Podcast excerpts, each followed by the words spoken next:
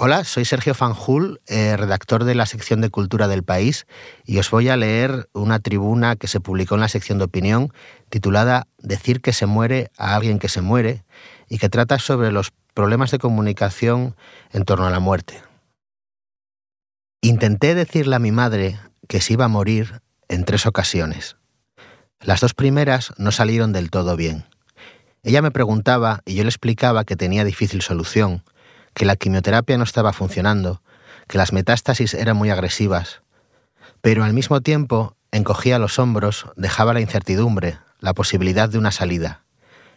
Aunque sentía la determinación de decirle la verdad, llegado el momento me cogía al vértigo, como si la estuviera arrojando a un vacío cósmico. La tercera vez fue la definitiva. Mamá llevaba días recibiendo cuidados paliativos en casa, a nuestro cargo, en una situación muy dura para todos. Aunque al principio su estado era de cierta paz por regresar a su cama después de una semana en el hospital, llegaron los días en los que la embargó la inquietud. Parecía desesperada, nerviosa. Los ansiolíticos no hacían efecto.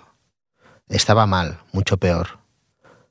Ella comenzaba a sospechar que no estábamos haciendo lo suficiente, a desconfiar de los médicos y de nosotros. Había algo que no le encajaba. Solía despertar llamándome en mitad de la noche y yo la encontraba desorientada, mirándome como pidiendo que le explicase el mundo entero. Uno de aquellos amaneceres, en la penumbra de su cuarto, yo sentado en su cama, quiso saber la verdad. ¿Pero me estoy muriendo? ¿Me voy a morir? me dijo. Sí, le respondí.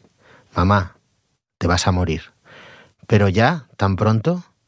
Yo quiero estar con vosotros, con la niña. Permanecí en silencio, impresionado por las palabras que acababa de decir.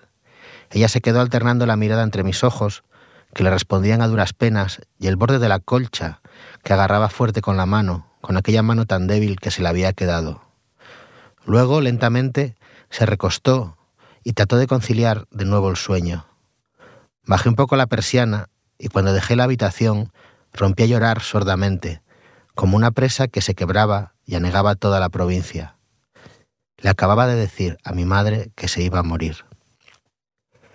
En los meses que llevábamos acompañando el cáncer pancreático de mamá, el páncreas, ¿para qué sirve? Mira, parece un helecho. Había leído varios libros y visto algunos vídeos sobre cómo acompañar a morir, sobre cómo decir la muerte. Los expertos pensaban que es contraproducente negar la muerte al que muere, siempre y cuando éste desee conocer su destino. Me pongo en la piel del moribundo. Siente que algo ocurre, intuye que todo se va apagando, porque todo el que muere sabe íntimamente que está muriendo. Pero alrededor sus seres queridos miran para otro lado, ofrecen palabras de ánimo, ya verás cuando te recuperes y podamos ir de excursión o a cenar fuera, ya verás cómo eso es pronto. El enfermo no entiende nada, cuando en realidad se encuentra ante el trance definitivo, los otros piensan que ayudan, que mantienen la ilusión, pero solo evitan ese incómodo trámite de dar la noticia, ese que hace temblar las piernas y confunde al corazón. Se genera confusión, frustración, desconfianza, se dificulta una muerte serena y aceptada. Si me estoy muriendo, ¿por qué me dicen que estoy bien? Todo esto era lo que escribían los expertos. Decir la muerte no es fácil, es preciso seguir los ritmos del paciente, respetar su voluntad de conocer o de no hacerlo. Suele haber intentos desastrosos, porque la vida no es una película y está llena de malentendidos, reacciones imprevistas, pequeñas cobardías.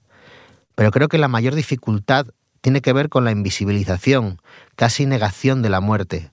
Morir es una de las pocas cosas que sin remedio todos hacemos. Sin embargo, el fin de la vida, al contrario que el nacimiento, lleno de luz e información, no está presente en la vida cotidiana, no se ve, no se habla, no existe, da miedo, ocurre lejos, a oscuras, sin fotos de WhatsApp.